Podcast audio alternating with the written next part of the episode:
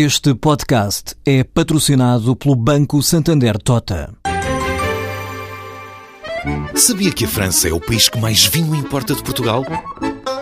E que os Estados Unidos são o maior importador de calçado do mundo? Ou quais as empresas que importam mais azeite português?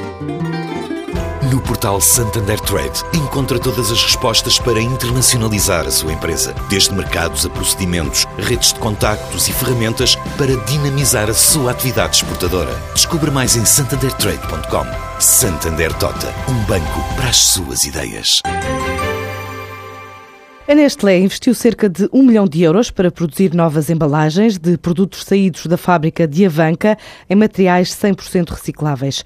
O restyling das bebidas de cereais pretende conquistar mais 5% do mercado português numa altura em que a marca estuda a entrada em novos países, diz Jorge Silva, o diretor de marketing da área de bebidas da Nestlé. A aposta foi em novas embalagens para marcas icónicas que pertencem à Nestlé já há muitos anos, da chamada categoria de bebidas de cereais Estamos a falar de Mocampo, Tofina, Cevada Pensal, Bolero e Brasa, são marcas que todas as pessoas conhecem. O que nós fizemos foi um investimento de aproximadamente um milhão de euros na nossa fábrica da banca. Estes produtos sempre foram produzidos em Portugal e nós fizemos um reforço de um milhão de euros para modernizar o packaging.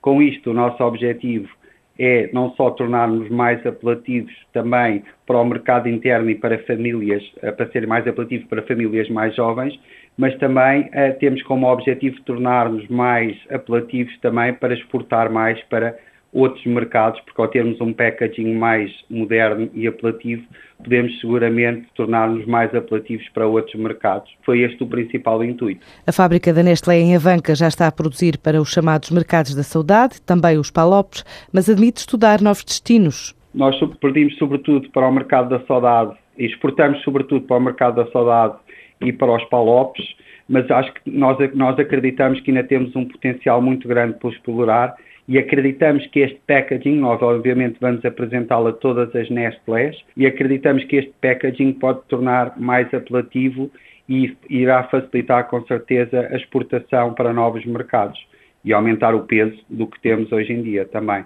Portanto, o nosso objetivo principal com este restyling é não só diferenciarmos completamente toda a nossa concorrência, assumirmos como uma categoria de bebidas de cereais e temos por objetivo aumentar as vendas este ano em cerca de 5%. Esse é o nosso objetivo. A Nestlé quer assim crescer mais 5% este ano em Portugal.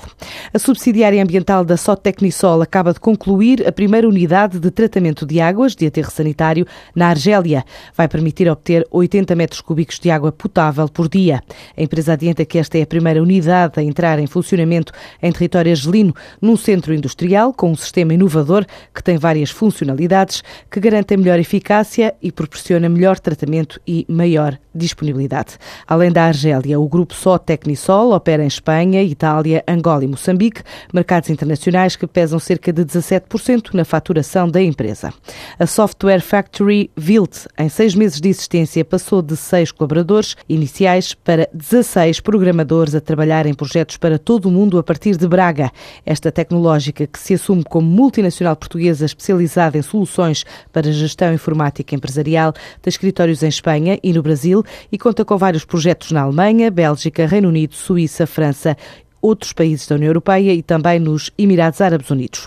O grupo francês de engenharia Technip diz ter conquistado o maior negócio da história da empresa em dois dias, ganhou dois contratos em Angola, o primeiro no valor de 2.500 milhões de euros para fabricar componentes para o projeto Kaombo, e o segundo pode chegar aos 500 milhões de euros para fabricar cabos para o Bloco 32 na offshore petrolífera angolana situada ao largo de Luanda.